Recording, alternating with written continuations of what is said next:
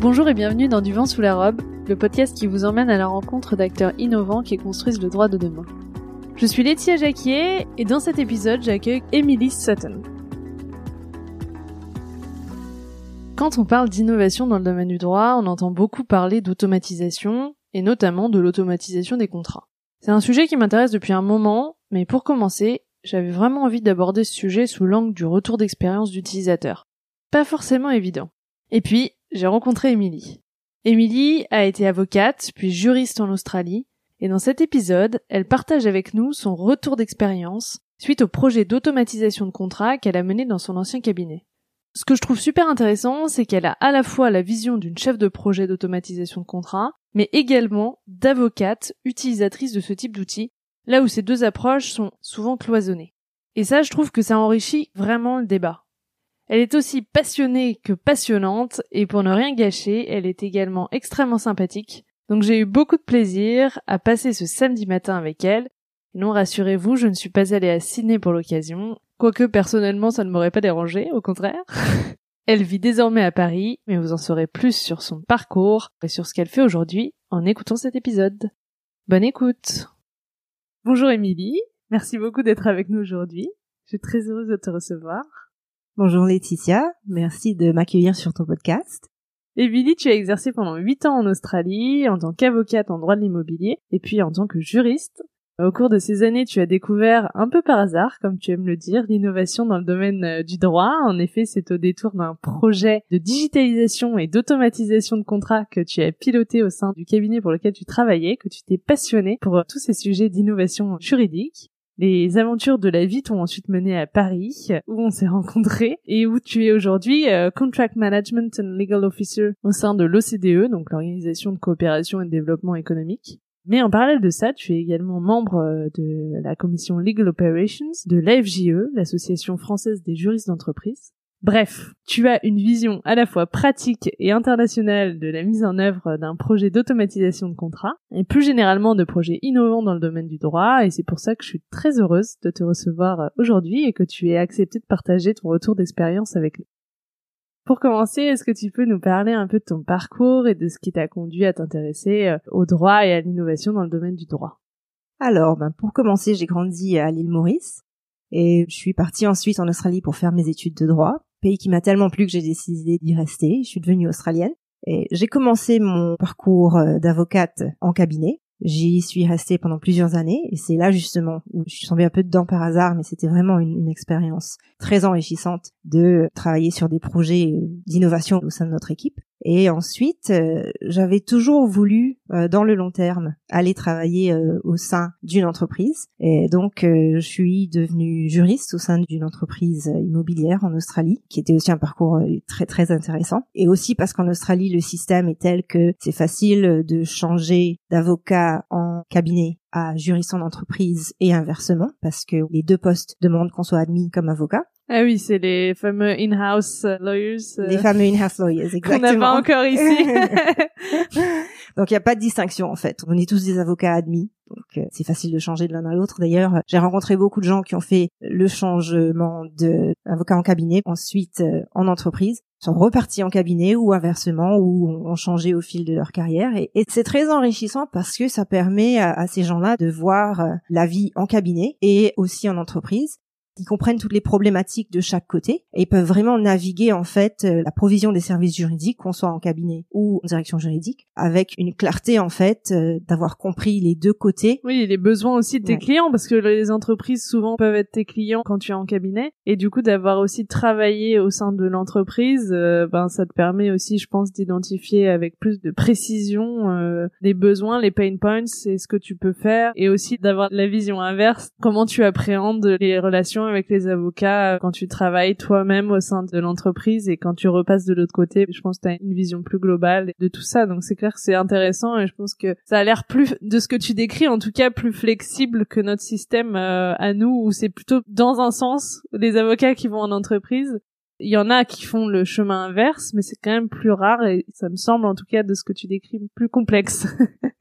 Oui, c'est sûr que bon, j'ai rencontré des gens ici en, France euh, dont le parcours justement a été de, faire la même chose, donc c'est pas impossible, mais il me semble effectivement que c'est peut-être un peu plus compliqué parce que c'est vraiment deux dimensions différentes du monde juridique.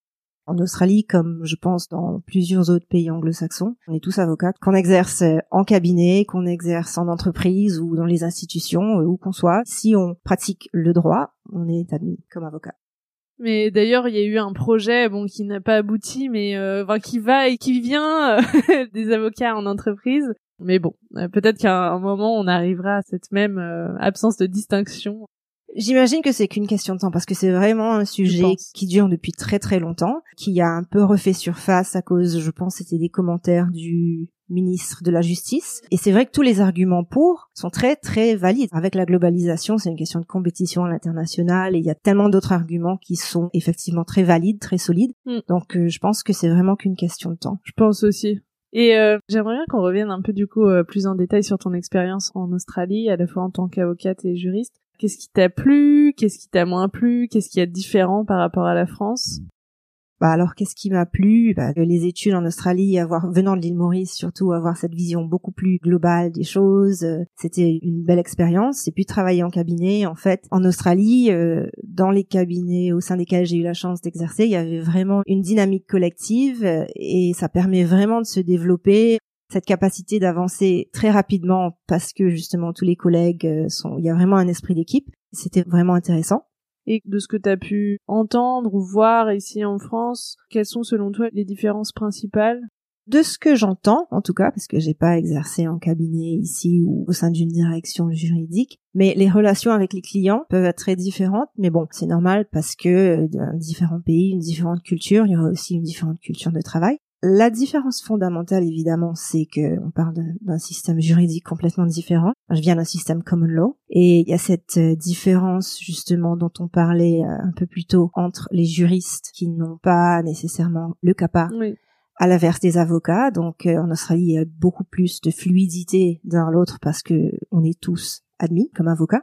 Donc ça, c'est une, différence très très fondamentale. Et puis évidemment, en France, le système du travail, le marché de l'emploi lui-même est extrêmement différent. Donc euh, le meilleur conseil qu'on m'a donné quand je venais d'arriver en France, c'est de rejoindre l'AFJE, l'Association française des juristes d'entreprise, justement. Et ça, ça m'a permis, à travers euh, les conférences qu'ils ont tenues, etc., de pouvoir comprendre beaucoup plus le monde juridique, en fait, en France, c'était au même moment où la crise du Covid avait éclaté. T'as cumulé beaucoup d'obstacles. Exactement. Donc, euh, donc je me suis dit, ben, je vais en profiter. Du coup, si euh, trouver un travail immédiatement sera un peu plus compliqué à cause de tous ces éléments, bah autant vraiment euh, développer le réseau. Mais en fait, c'était vraiment vraiment enrichissant du coup de pouvoir prendre tout ce qui pouvait être perçu, que je percevais au début en tout cas comme énormément d'obstacles, différents systèmes juridiques, différentes cultures de travail et tout le reste comme euh, une belle opportunité euh, pour vraiment explorer. Et comme je suis très curieuse et un peu touche à tout, euh, ben d'ailleurs c'est pour ça que j'avais sauté sur l'opportunité de travailler sur le projet d'automatisation de contrat. À l'époque, j'avais aucune idée de comment ça marchait, mais j'avais quand même dit oui. et donc j'ai pris tout ça comme ben, voilà une opportunité pour ben, développer le réseau et vraiment regarder un peu plus loin que uniquement ce que je faisais en Australie, ce que j'avais fait. Voilà, jusque là, élargir exactement et surtout que aussi on était à un moment où bon, bah, à cause de la pandémie, ça a créé un besoin de se digitaliser très rapidement au sein de beaucoup d'entreprises qui peut-être n'en étaient pas déjà là. Ça a mis l'emphase sur certains métiers qui avant n'étaient pas nécessairement des métiers en tant que tels, comme le contract management. Les legal operations, bon ça c'est pas nécessairement relié à la, pandémie, mais c'était quelque chose qui euh, prenait de l'essor. Mm développé depuis effectivement. On en entend beaucoup plus parler depuis qu'avant, même si c'est quelque chose qui était sous-jacent. Et comme moi, ça m'avait vraiment intéressé, ben, ce que j'avais fait euh, au sein du cabinet à l'époque, l'automatisation des contrats, et puis tout ce que ça a engendré après, en fait, l'optimisation des process, etc.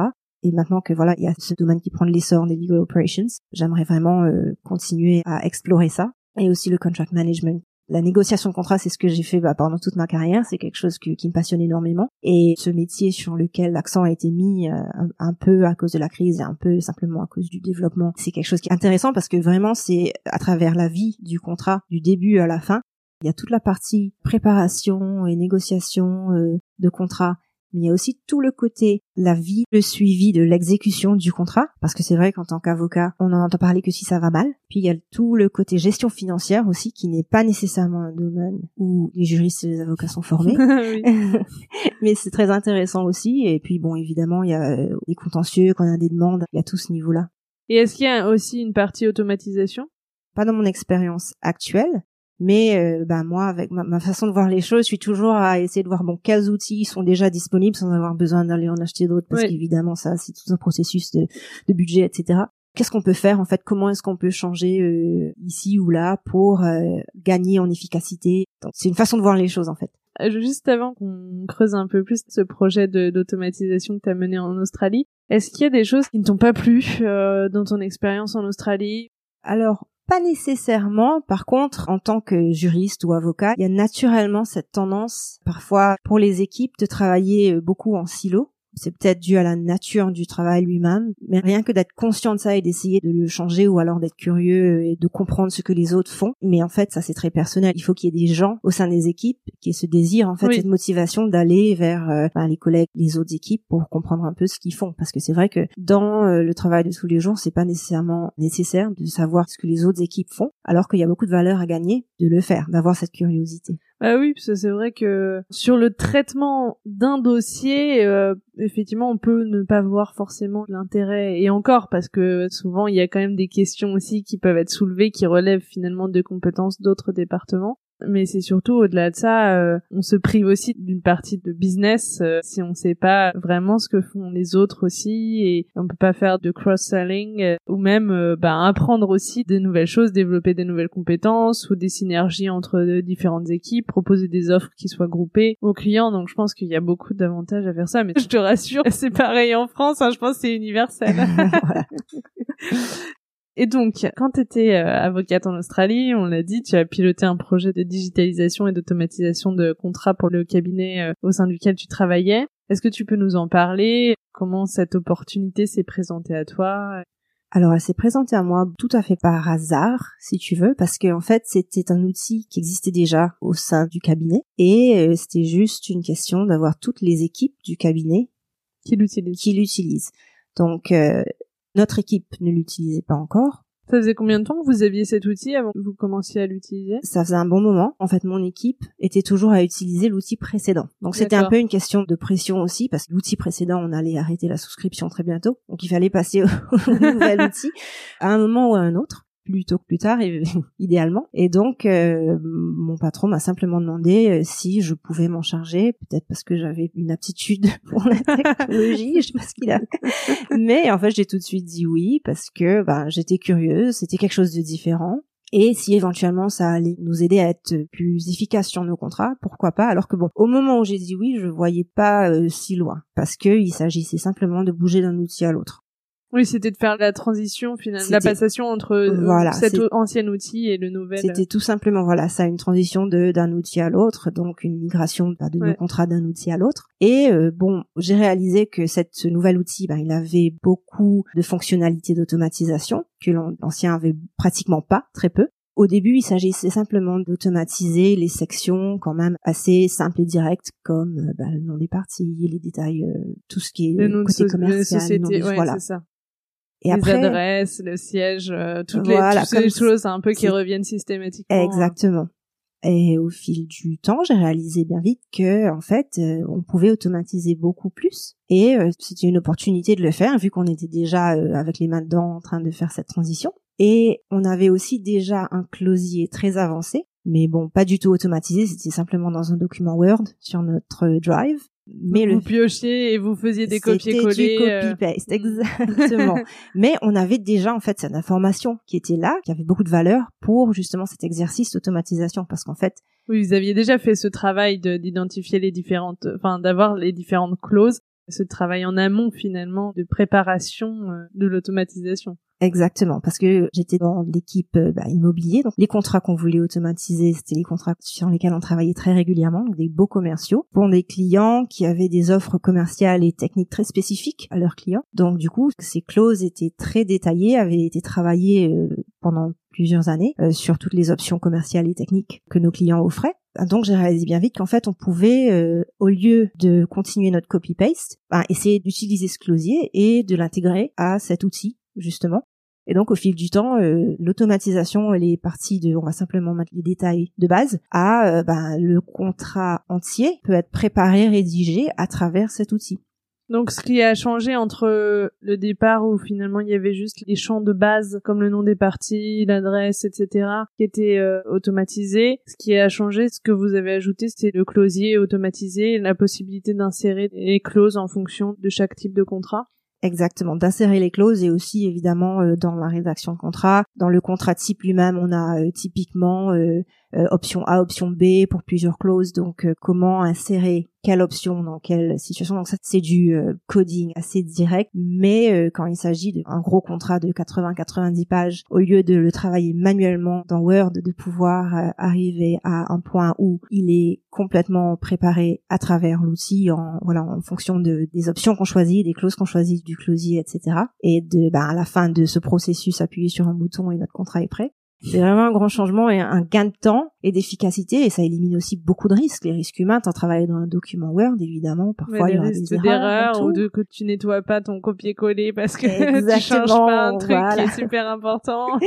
on a fait le copier-coller mais on a oublié d'effacer quelque chose d'autre et tout, euh, donc euh, ça élimine ce risque on gagne en efficacité. Et en fait, c'est hyper bien tombé parce que pas longtemps après, avec un de nos clients, on a passé euh, du taux horaire à un forfait pour euh, bah, certains types de projets. Donc, l'automatisation de nos contrats en interne, les clients ne voyaient pas nécessairement le résultat pour eux, sauf que évidemment, en taux horaire, ça va être moins cher parce qu'on est beaucoup plus rapide. Donc, il y aura cet élément-là qui prend bien moins de temps. Mais avec les clients avec lesquels on a passé au forfait, Évidemment, on a beaucoup gagné en rentabilité d'avoir automatisé nos contrats et de pouvoir les produire, les rédiger euh, bien plus rapidement.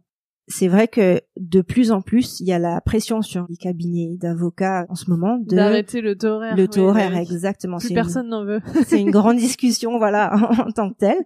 Et c'est vrai que l'automatisation, l'innovation qui, qui améliore l'efficacité des avocats, ça permet en tout cas de répondre à cette demande des clients d'une façon beaucoup plus facile où il y a moins à perdre financièrement. Oui, il y a moins de frustration du coup. Euh, hmm. Voilà, exactement. Donc c'est vraiment quelque chose qui facilite et qui encourage ces discussions justement quand on a des clients qui disent bon on aimerait discuter d'autres options que cette histoire de taux. C'est plus ouvert euh, effectivement.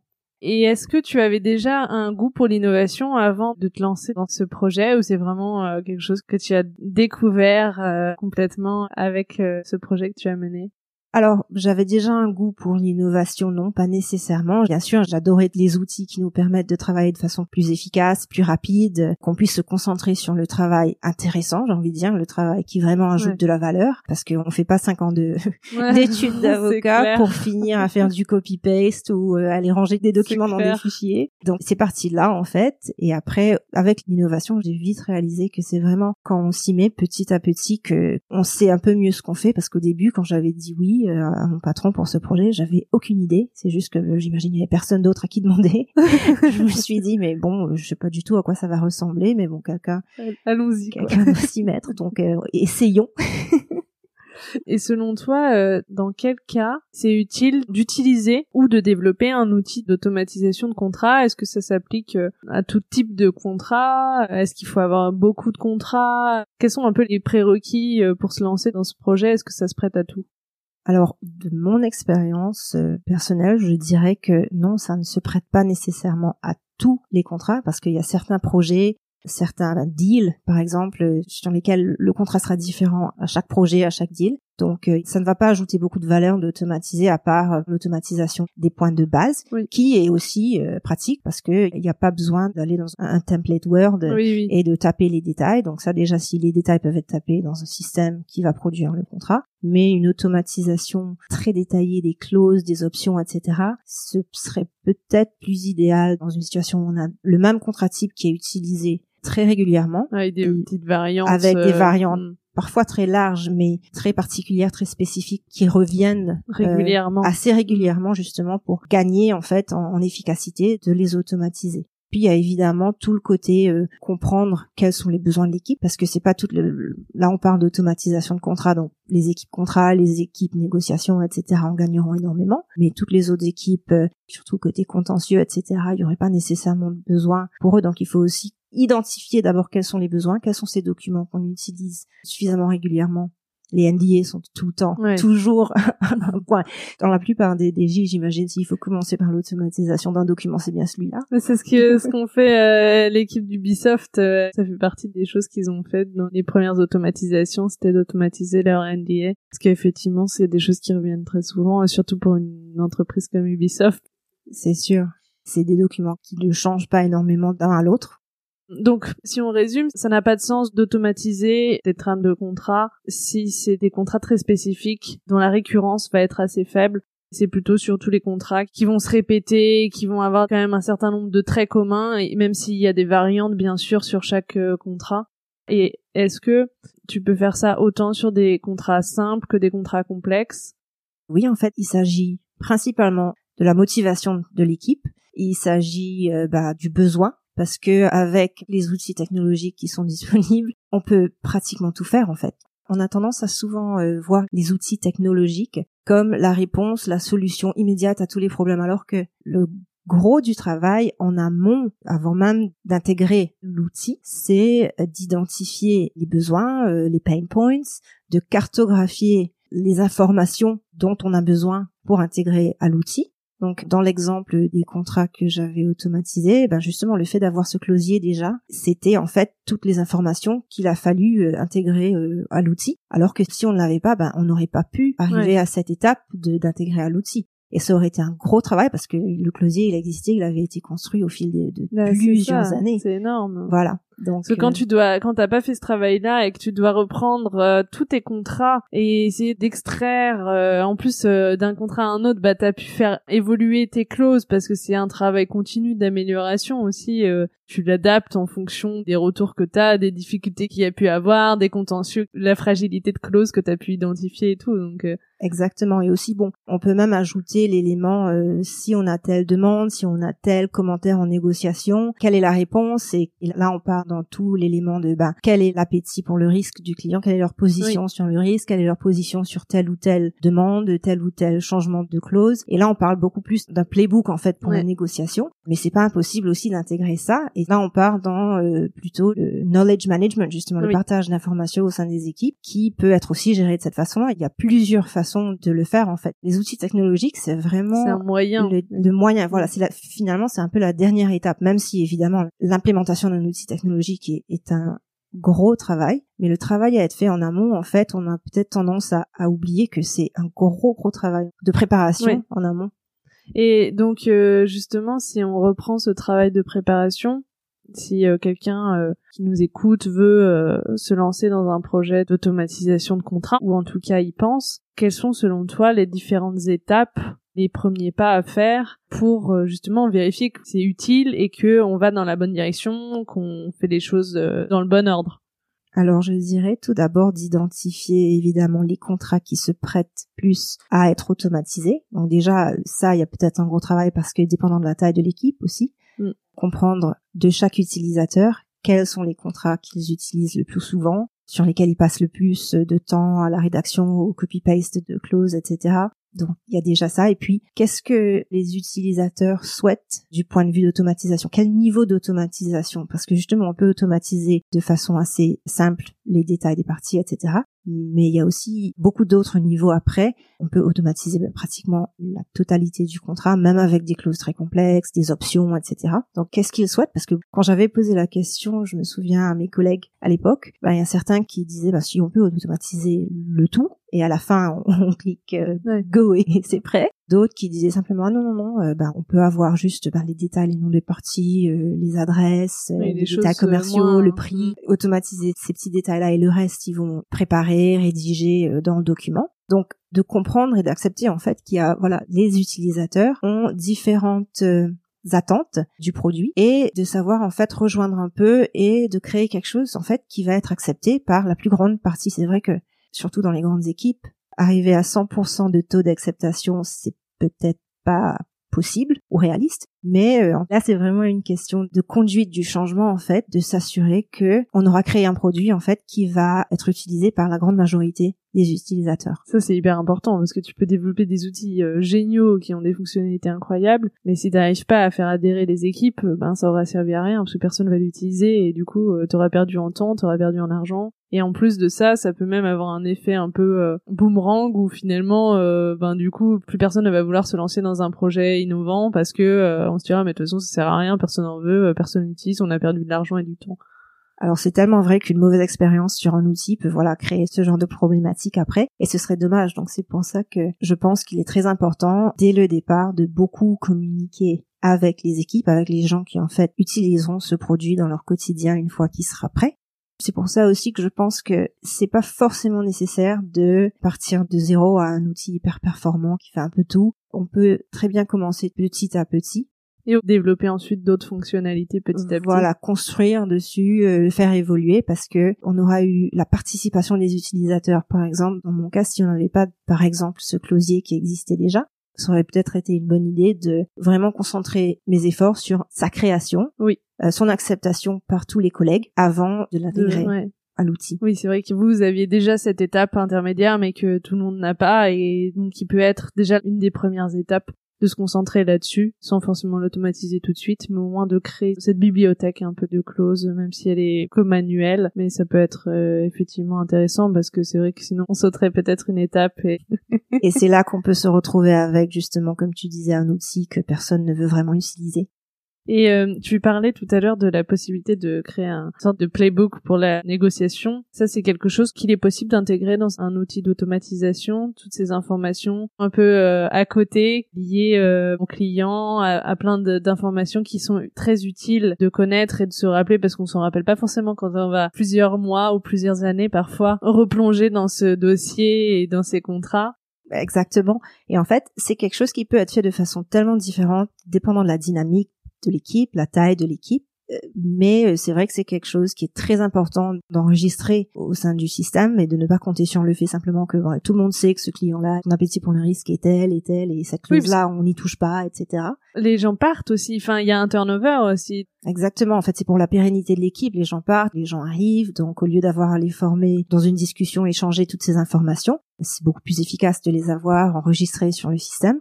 Euh, donc euh, nous dans notre cas on l'avait intégré comme note dans le contrat à travers l'outil. J'imagine qu'il y a des outils qui existent pour ne faire que ça et qui s'intègrent à d'autres euh, avec beaucoup plus de synergie. Mais il y a aussi un, élément quand on essaye d'innover et d'améliorer les process, l'efficacité, etc. De se dire on a cet outil-là, comment est-ce qu'on peut l'utiliser au mieux de façon optimale? Regarder dans les outils qu'on a déjà quelles sont les fonctionnalités qu'on n'utilise pas encore qui pourraient nous permettre d'améliorer améliorer euh, les processus et gagner en efficacité. Souvent, on réalise que en fait, c'est pas nécessaire d'aller euh, intégrer un nouvel outil parce que euh, on peut avoir le même résultat avec un outil qu'on a déjà. Oui, c'est ça, c'est de pas forcément toujours chercher à acquérir des outils, mais déjà de voir ce qu'on peut faire avec l'outil ou les outils qu'on a et dont souvent on ignore toutes les fonctionnalités qui peuvent être assez poussées. Exactement. Et de se reposer la question de temps à autre, en fait, pourquoi est-ce qu'on fait ça comme ça? Est-ce que c'est utile de continuer à le faire de cette façon-là ou est-ce qu'on pourrait changer certaines choses en fonction de la réalité du travail qui a changé, en fonction des équipes qui ont changé? On a un nouvel outil qui euh, modifie un peu la façon dont on fait telle ou telle étape d'un projet. C'est surtout ça en fait, et se dire que vraiment nos processus, c'est pas nécessairement euh, éternel. Oui, il faut toujours euh, être prêt à changer, à les changer. Voilà. À les changer. Et donc, ces outils d'automatisation, comment est-ce qu'ils fonctionnent concrètement? Sur quelle technologie ils se fondent? Et quel est un peu le parcours utilisateur quand tu utilises un outil d'automatisation de contrat? Comment ça se passe pour arriver à, créer ton contrat euh, grâce à cet outil? Alors, je ne peux pas parler d'une façon générale parce que les outils d'automatisation de contrat, il y en a tellement, et je suis sûre qu'il y en a beaucoup qui sont nettement plus performant euh, que celui euh, sur lequel moi je travaillais. Mais finalement, quand il s'agit d'expérience utilisateur, si on a un outil d'abord qui est facile à utiliser, qui est logique, à chaque étape, on peut voir concrètement quel va être le résultat, parce que souvent, en fait, on se noie dans les questions, dans la façon dont euh, l'outil va produire ce qu'on recherche. Donc, il faut aussi le préparer de façon à ce que ça ait du sens pour les utilisateurs. Et en ce qui s'agit de l'intégration euh, bah, que j'ai faite de nos documents à l'outil, moi à l'époque j'avais travaillé avec une codeuse. Je sais qu'il y a beaucoup de no-code euh, maintenant, mais je, je, ne sais pas si ces outils no-code nous auraient permis d'automatiser avec tellement de détails toutes les, les complexités. Mais il faut avoir le temps en fait de le faire. Donc euh, moi j'ai eu la chance que mon patron m'ait donné le temps de m'y mettre parce qu'il voyait le résultat. C'est important qu'il y ait cette ce soutien. Voilà. Mm. Sinon, le projet n'ira pas très loin. Donc, ça a pris beaucoup de longs mois de préparation et à chaque fois, en fait, ce qui était hyper passionnant, c'était que euh, à chaque étape, on réalisait que ben il y a encore euh, un élément qu'on peut facilement automatiser. Il faut juste prendre le temps de s'y mettre. Donc, euh, et c'est comme ça qu'on a terminé avec ce contrat qui était quand même assez complexe et que ça aurait été plus facile d'automatiser qu'une partie et de laisser les utilisateurs, les avocats rédiger le reste. Mais on a réussi à arriver à, à l'automatiser quasi complètement complètement à, la fin. Donc ça, c'était très très intéressant. Et donc quand on ouvrait cet outil, comment ça fonctionne? Est-ce que euh, c'est un questionnaire qui t'est proposé et du coup tu réponds à différentes questions et ça intègre en fonction de ça les différentes clauses et les différents éléments?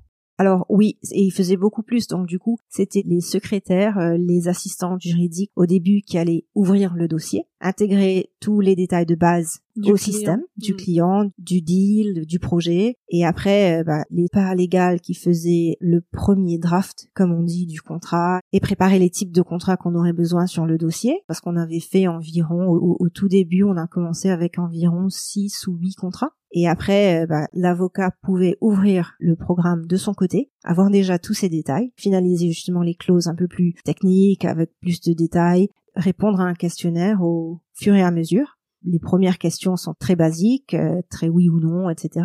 Et après, ça, et après, ça devient un peu plus complexe en fonction justement de ces euh, spécificités techniques que le client aurait voulu offrir à son client. Et après, euh, les associés utilisaient le système pour euh, vérifier parfois s'ils avaient besoin de voir euh, où en était tel ou tel dossier. Donc c'était vraiment un changement pour l'équipe entière. Donc il fallait vraiment impliquer toute l'équipe toutes ces parties exactement. Donc euh, il y avait des éléments de l'outil que les secrétaires par exemple n'aimaient pas vraiment ou que les paralegals ne comprenaient pas trop ou que les avocats disaient que ben non, ça va pas nécessairement marcher, ça va être un peu trop compliqué pour nous. Donc il fallait vraiment prendre en considération tout ça et euh, faire les petites modifications pour qu'ils puissent être adoptés vraiment par tout le monde. Oui, donc de faire évoluer aussi l'outil en fonction des retours que vous aviez de tous les membres de l'équipe en fonction de leur rôle spécifique par rapport à ces contrats. Exactement. Et aussi s'assurer que chaque étape de l'utilisation de l'outil pour un dossier soit appropriée à l'utilisateur qui se chargeait de cette étape. Par exemple, le ou la secrétaire en ouvrant le dossier ne se retrouve pas devant une question euh, à laquelle elle pourrait pas répondre. à laquelle voilà ce serait l'avocat que les questions aussi soient formulées dans le bon ordre et à la bonne personne. Exactement, parce que bah, quelque chose qui devait être simplement intégrer nos contrats à ce système, on a vite réalisé qu'on pouvait l'utiliser pour toute la gestion de la préparation et la finalisation des contrats et qu'on gagnerait beaucoup justement, comme on y était déjà, euh, à créer cette séparation d'étape en étape pour que l'équipe entière puisse l'utiliser et interagir avec cet outil. Et c'est là où on revient aussi au process dont on parlait finalement. Euh, il y a un process euh, d'étape en étape. Mais euh. exactement, en fait, cette expérience d'automatisation des contrats, j'ai vite réalisé qu'il y avait un gros élément de conduite du changement et un gros élément de en fait revoir nos process. À un moment, j'ai dû m'arrêter sur l'automatisation elle-même avec la codeuse et prendre un peu de recul et se dire ben on fait des réunions avec l'équipe pour qu'on revoie notre process et en fait qu'on le change, qu'on l'adapte par rapport à ce que l'outil nous permettrait de faire, chaque étape dans cet outil, pour s'assurer encore une fois que parce que moi je ne savais pas nécessairement exactement les détails du process de la secrétaire, euh, de la paralégale, donc d'échanger dessus d'abord et de pouvoir comprendre en fait ce que chacun recherchait idéalement de cet outil et les pain points en fait de chacun pour essayer de, trouver la solution si on pouvait à travers cet outil parce que voilà on y est déjà à travailler avec cet outil à, l'intégrer. Pourquoi ne pas vraiment le rendre utile pratique pour tous. pour toute l'équipe? Ce que je trouve euh, hyper intéressant, c'est que finalement, on parlait de silo tout à l'heure, mais ça pousse aussi ce genre de projet à désiloter un petit peu. Alors là, c'est au sein d'une équipe, mais même au sein d'une équipe, en fait, on se rend compte qu'on travaille déjà en silo avant même de parler des autres départements du cabinet. Euh. Mm, je suis complètement d'accord parce que ça nous a permis justement de comprendre ce que les autres faisaient dans l'équipe. Et si ça permet de voilà désiloter au sein d'une équipe, ça veut dire que c'est possible en fait d'utiliser ce genre d'outils pour essayer de déciloter au sein d'un cabinet. Bien sûr, c'est beaucoup plus de travail, il faut impliquer beaucoup plus d'acteurs, mais c'est possible.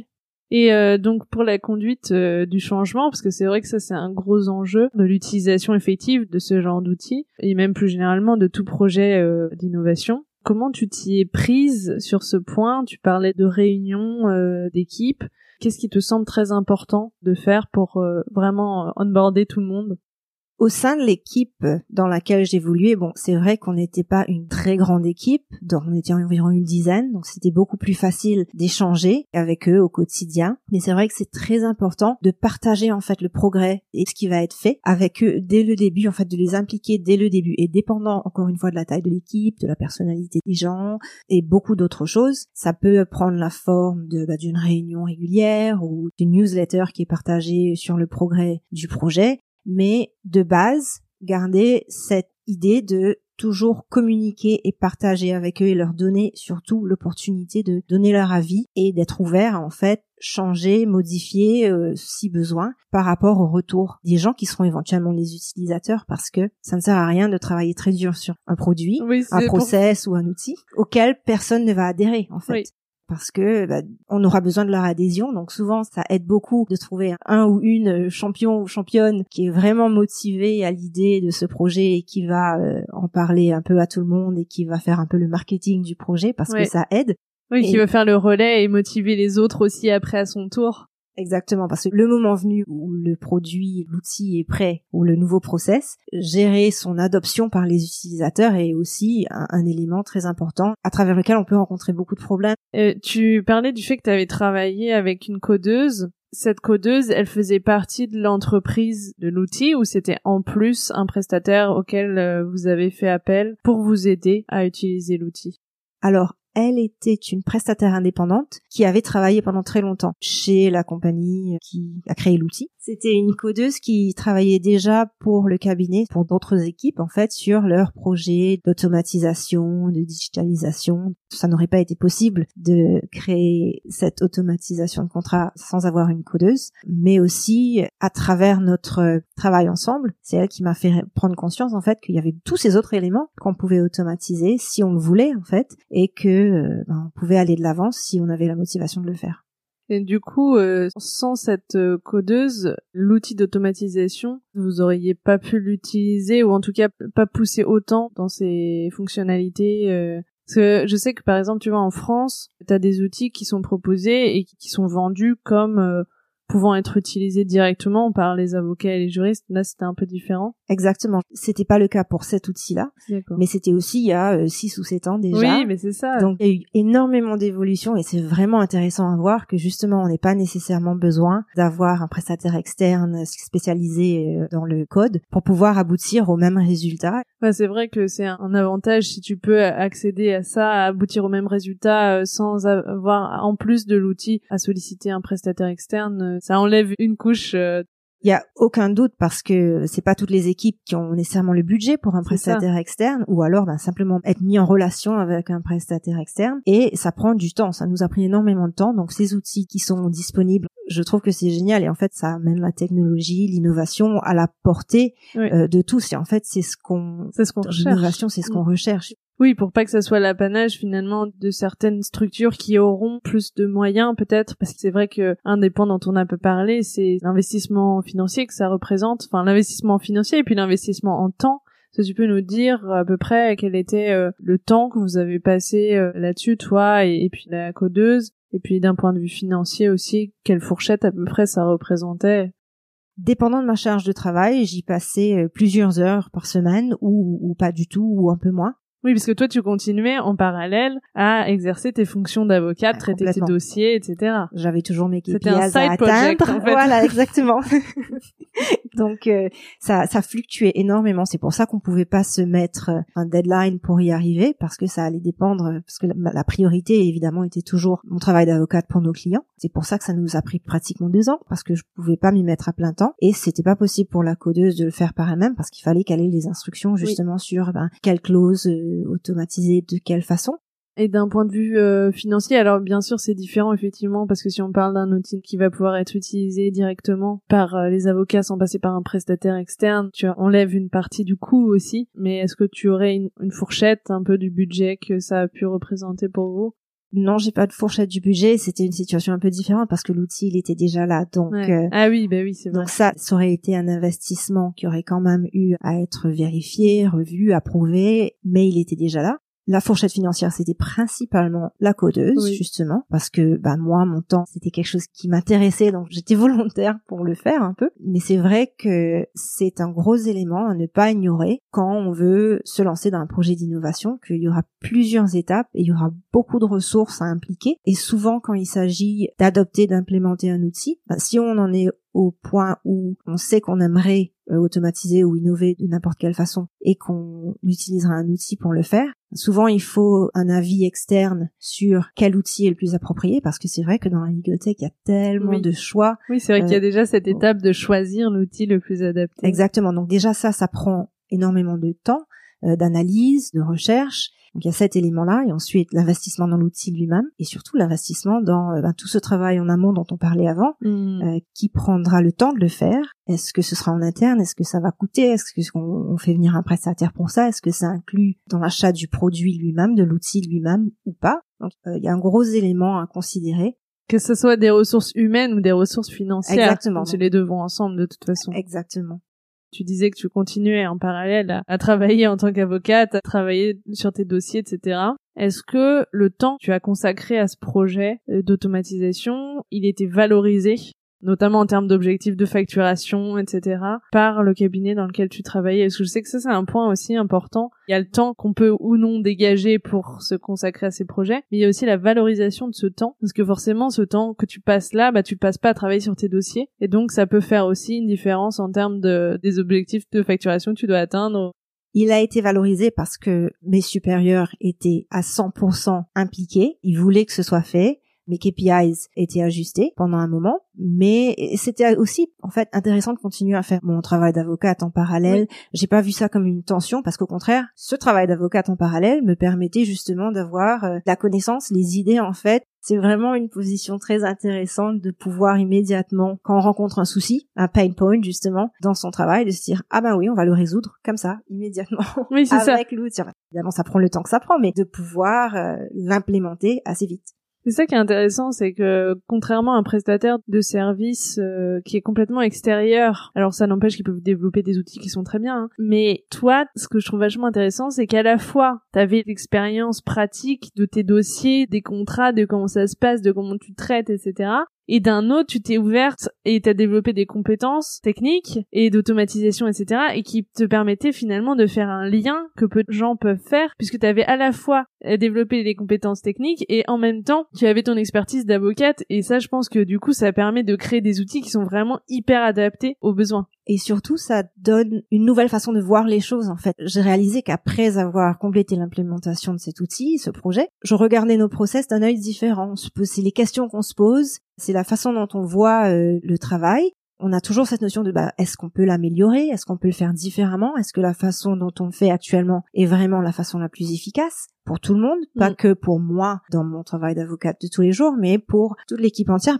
Et pour les cabinets, en fait, c'est hyper important de gagner en efficacité pour pouvoir, si on est toujours sur le taux horaire, facturer moins. Oui. Parce qu'il faut pas oublier que la, la grande partie des clients, ils ont des panels. Donc, on n'est pas nécessairement le seul cabinet à leur fournir Bien ce sûr. travail.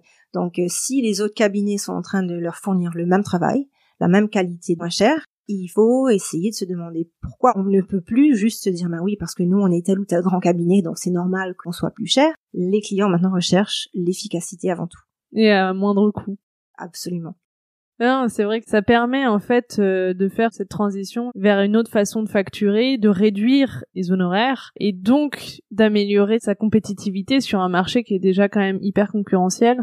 Exactement. Et en fait, cette notion qu'une fois qu'on se lance dans l'innovation, même si on commence tout petit, on adopte cette nouvelle façon de voir les choses. Et ben c'est cette même façon de voir les choses qui va permettre de se poser la question en fait, mais comment est-ce qu'on peut innover sur nos coûts, notre façon de facturer. Et ça devient moins un sujet de tension, de stress du coup, et ça devient euh, plus euh, une discussion beaucoup plus ouverte sur quelles sont les autres options, quelles sont les alternatives. Euh, et en fait, ça permet de faire le lien aussi entre les processus et les coûts. Ça devient plus une discussion sur comment est-ce qu'on peut modifier ou améliorer nos process pour qu'on puisse facturer moins ou différemment. Et les clients, bien sûr, quand on leur parle de facturer moins ou différemment, ça fait toujours plaisir. C'est un win-win. c'est clair. Mais finalement, ce que tu décris, c'est quand même au-delà même du gain de temps, des changements dans le quotidien. Ça a aussi changé euh, l'état d'esprit et les réflexes que tu pouvais avoir et que j'imagine aussi les autres avocats pouvaient avoir dans la façon d'appréhender leur métier et leur travail au quotidien. Absolument. Et euh, quelles ont été les difficultés principales que tu as rencontrées et comment tu les as dépassées? Je dirais le temps que ça prend. Parce que c'est vrai qu'on a souvent tendance, en tout cas moi, je me suis dit, ben oui, ça va être vite fait, c'est une histoire de quelques mois. Et je me souviens très clairement de la conversation que j'avais eue avec mon patron à l'époque, disant que, ah oui, ça prendra au maximum six mois. Ça nous a pris pratiquement deux ans. Évidemment, avec ce que je décrivais avant sur le fait que j'avais mon travail d'avocate à côté, que je devais continuer, donc c'est pour, C'était pas uniquement dédié à ça, et c'est ça qui fait la différence. Mais euh, c'est vrai qu'on a souvent tendance à se dire que ce sera fait beaucoup plus rapidement euh, ou beaucoup plus facilement que la réalité, parce qu'encore une fois, le gros travail qu'il y a derrière, il faut absolument le prendre en considération. Et le gros travail surtout de conduite du changement, de communication avec les équipes, de prendre en considération les avis oui, c'est l'itération continue, euh, mais qui amène finalement un outil qui correspond vraiment. Exactement. C'est jamais une ligne droite qui va vers le haut. C'est oui, des y a toujours des, montagnes, des vagues. Et euh, quelles sont selon toi les clés de succès d'un tel projet? J'entends la conduite du changement, ça, euh, on en a pas mal discuté. Est-ce que tu vois d'autres choses? C'est vraiment se poser cette question. Qu'est-ce qu'on a maintenant? Comment on fait? Et qu'est-ce qu'on voudrait avoir? Et qu'est-ce qu'on voudrait pouvoir faire? Et euh, est-ce que après ce projet-là, ça t'a donné euh, envie de développer d'autres projets? Est-ce que tu as développé d'autres projets ou est-ce que tu as eu d'autres idées? Oui, du coup, ça nous a donné un petit élan en fait, avec, euh, avec inarrêtable. voilà. Je me souviens encore de la conversation avec les directeurs IT. Justement, il m'a expliqué que, mais en fait, on pouvait faire tellement plus avec les informations qu'on avait déjà sur nos bases de données existantes. Il y a Power BI intégré à SharePoint, avec lequel on peut déjà produire tellement de choses. Par exemple, on avait parlé d'un rapport en ligne pour nos clients, pour euh, leur montrer justement où on était tout leur dossier. Pour ceux qui connaîtraient pas forcément Power BI, est-ce que tu peux expliquer un peu quelles sont les grandes fonctionnalités? En fait, Power BI, c'est quelque chose que, bah, à la base, les avocats n'auraient, je pense pas, besoin d'utiliser parce que c'est la compilation en fait de toute la data et de pouvoir la visualiser, l'analyser et prendre des décisions en fonction justement de la data. C'est les faits, comment est-ce qu'on fonctionne, où est-ce qu'on a des grandes demandes, des moins, etc. Donc c'est hyper puissant pour pouvoir ensuite prendre les bonnes décisions. Dans mon cas, ça avait été utilisé pour justement pousser cette data dans le rapport en ligne. Un rapport sur internet en direct. Donc on leur dit voilà vous avez euh, ce lien cet identifiant se créez votre mot de passe et vous pouvez voir immédiatement où en est votre dossier où en sont euh, tel ou tel deal. Plutôt que d'avoir à chaque fois à prendre le téléphone appeler l'avocat qui s'en charge. S'il n'est pas disponible laisser un message. Attendre qu'on le rappelle. Donc c'est vraiment vraiment un gros avantage. Et ça on a eu des retours immédiatement disant que c'était super pour eux. Et donc sur cet espace-là, c'était que l'aspect contrat et conseil C'était que l'aspect contrat sur ce projet-là. D'accord. Euh, mais rien n'empêche que dans l'équipe euh, contentieux, ils pourraient mettre en place quelque chose d'assez similaire.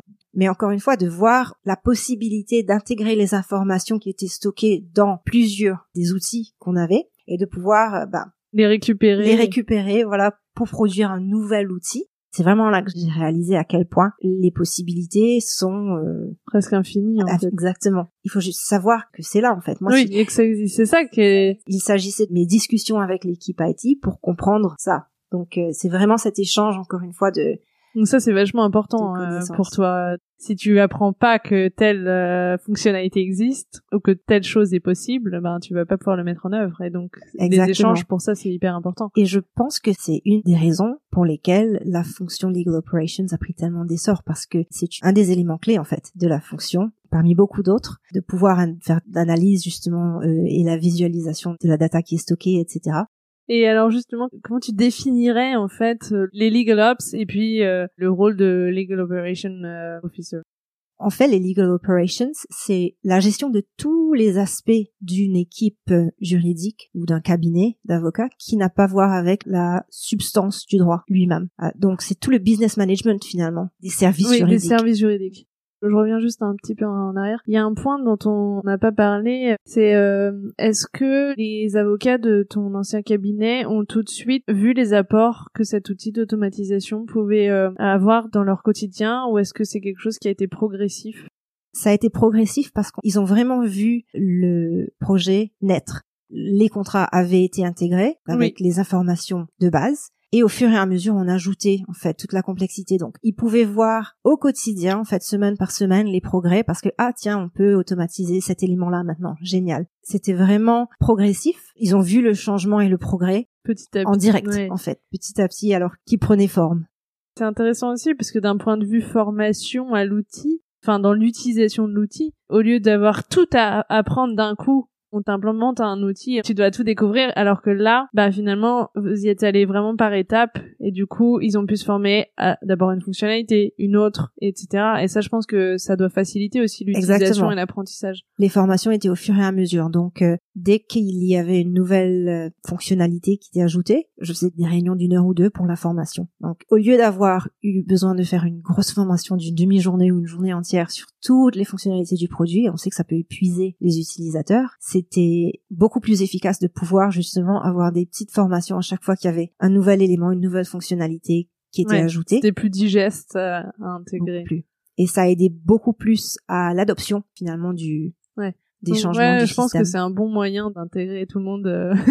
C'était un excellent moyen pour nous. C'est aussi parce qu'on pouvait le faire parce que l'outil était développé en interne au sein de l'équipe elle-même. Ouais. Euh, donc évidemment c'était beaucoup plus facile. C'est vrai que normalement c'est pas la façon dont, dont, des projets sont gérés en général. Oui, bah parce que si là, par exemple, on prend l'idée d'un outil euh, un peu sur étagère qu'on va décider d'implémenter, il va y avoir une formation, éventuellement on peut euh, saucissonner un peu les différentes formations, mais en général c'est plutôt une formation ou deux sur quelles sont ses fonctionnalités, comment tu utilises, et puis après c'est un peu euh, Allez-y. test et... Voilà. c'est exactement ça. Et c'est pour ça que c'est tellement important d'avoir euh, justement quelqu'un en interne qui va championner un peu le projet, le produit. Peut-être qu'il y aura plus de communication avec, de formation. Euh. Ouais, d'avoir en interne toujours des relais. On parlait des legal operations. Quels sont un peu les différents volets? Tu disais que ça a trait à, tous les pans euh, autres que purement juridiques. Qu'est-ce qu'il y a comme grand volet inclus dans les legal operations? Sans être spécialiste, les gros éléments sont le knowledge management, la conduite du changement quand il s'agit justement d'améliorer les process, d'adopter des outils qui vont améliorer l'efficacité des juristes dans leur travail. il y a tout le côté gestion financière, communication, marketing un peu de la fonction au sein de l'entreprise. Il y a tout l'élément justement analyse de la data, qu'est-ce qu'on peut en faire pour comment on peut l'utiliser pour améliorer les processus et pour améliorer la fonction. Et il y a beaucoup d'autres éléments. C'est vraiment en fait tout ce qui englobe tout ce qui est le business management mmh. de la fonction de l'équipe, de la fonction juridique. Et donc, je le rappelle, tu es membre de la commission Legal Operations de la FGE. Quel est ton rôle au sein de cette commission?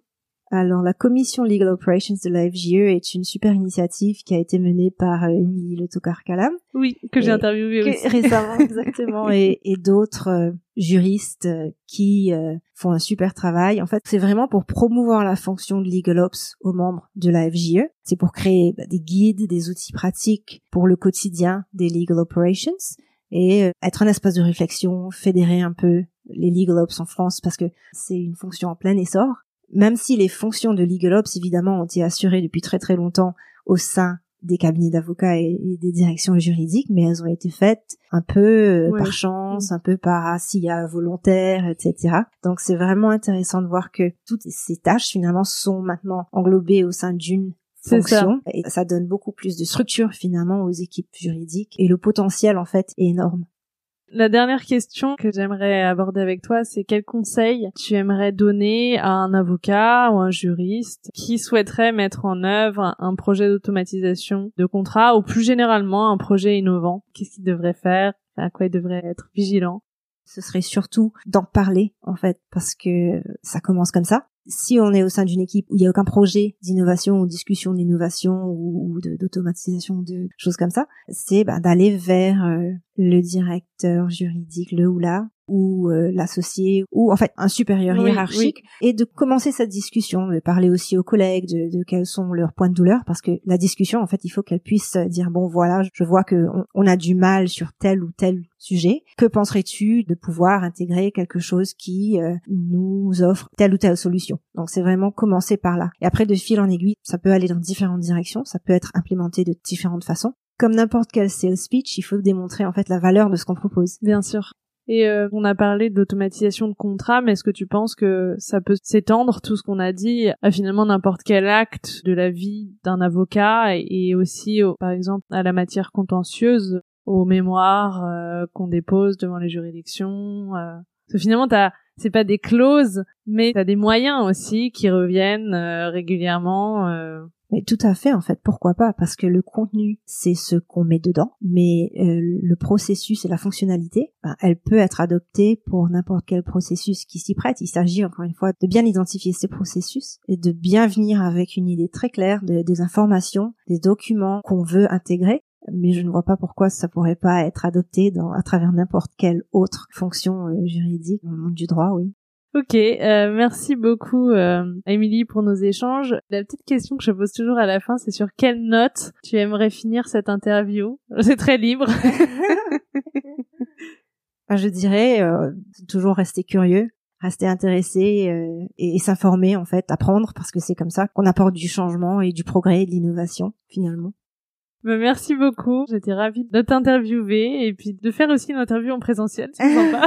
Ça change. Et ben, merci à toi. Au contraire, Laetitia, c'était un réel plaisir de participer à ton podcast. Et puis à, très bientôt. À bientôt.